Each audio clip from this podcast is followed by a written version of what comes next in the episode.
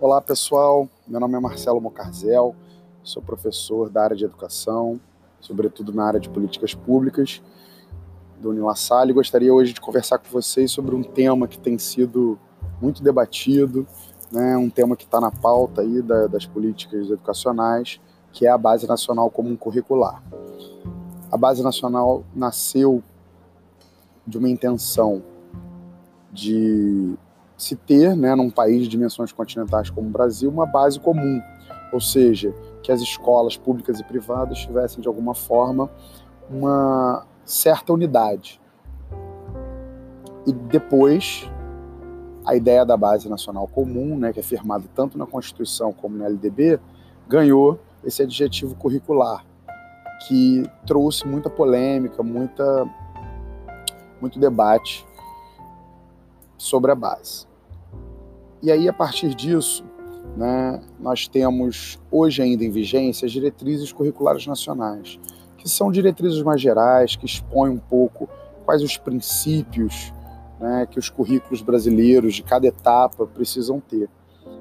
Mas a base vem com uma outra intenção. Ela vem com uma intenção de determinar determinadas competências, habilidades, experiências, enfim.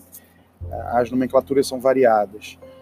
Por isso que talvez ela tenha tido tanta resistência e a gente tenha tido três versões dela até que a, a terceira fosse aprovada e homologada né, pelo Conselho Nacional de Educação, pelo Ministério da Educação.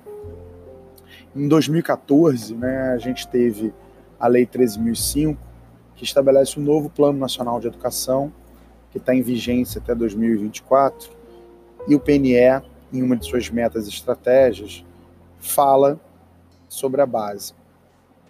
E isso começa, de certa forma, a ganhar mais peso, até que um grande movimento, chamado Movimento pela Base, é, ancorado em estudos realizados em outros países, como Austrália, Portugal, começa a mostrar que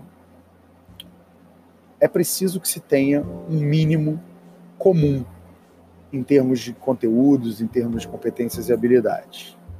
E aí, em 2015, depois de, de uma atuação muito forte desses grupos, que reúnem inclusive entidades privadas, editoras, né, fundações, organizações ligadas ao terceiro setor e até algumas universidades específicas, a gente tem a primeira versão. Né? A primeira versão da base foi lançada em 2015 e foi colocada em consulta pública. E aí foi uma enxurrada de consultas que a gente teve, algo que, de certa forma, até modificou bastante o documento, porque muitas questões pareciam não estar bem resolvidas e fizeram com que as pessoas se manifestassem, as entidades se manifestassem, a gente tivesse uma uma crítica muito pesada a determinadas posturas, a determinadas visões, como, por exemplo, uma visão de história eurocêntrica que, que dominou a base. Né? E aí, em 2016, né, após todo um trabalho de reformulação e uma mudança de governo que acaba por ocorrer em, na sequência, né, a gente tem a, a segunda versão da BNCC lançada né, que também sofreu muitas críticas, obviamente, porque um documento dessa magnitude acaba por não agradar todo mundo, né, e em especial por assustar as instituições de ensino, na medida em que parece que o que, o que se terá é uma fragilização da autonomia da escola.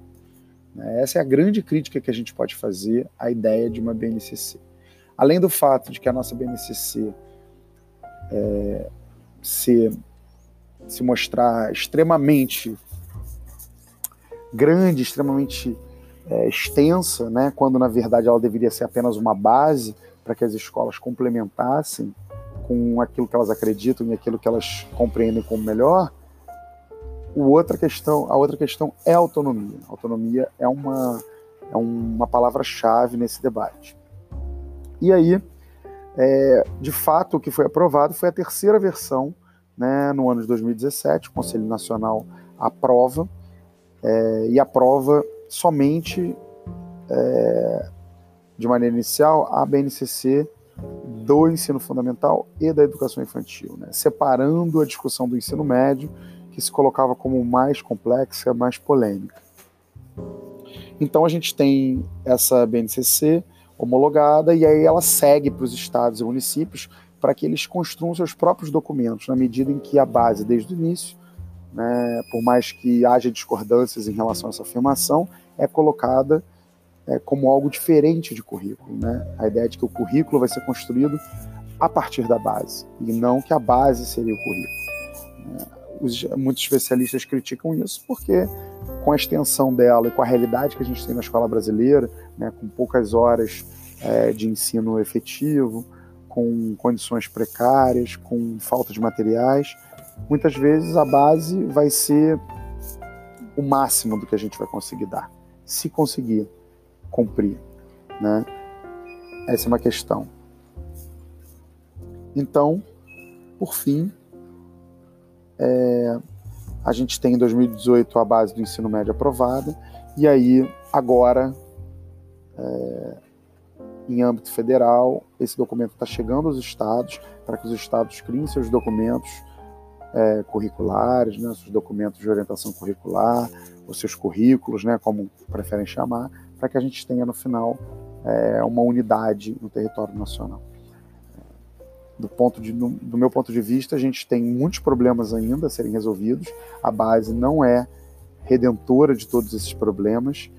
É, colocam nela uma responsabilidade que talvez ela não consiga cumprir e que talvez não seja incumbência dela. A gente precisa rever a nossa avaliação, rever a nossa forma de acesso à universidade, por exemplo, né? para, por exemplo, trabalhar com a questão do ensino médio. Nós precisamos também repensar esse modelo somativo extremo né, que a gente usa para avaliar os nossos alunos. Quando a gente problematiza, quando a gente coloca o desenvolvimento de habilidades, muitas vezes a gente não trabalha isso no dia a dia. E por fim, a gente tem que garantir a autonomia das escolas, tem que fazer com que as escolas possam é, mexer é, moldar, reformular o que é colocado ali. Então, esse foi o nosso podcast sobre a BNCC. Espero que vocês tenham gostado. É, na verdade, hoje a gente fez um histórico e a gente espera se aprofundar na próxima. Até lá!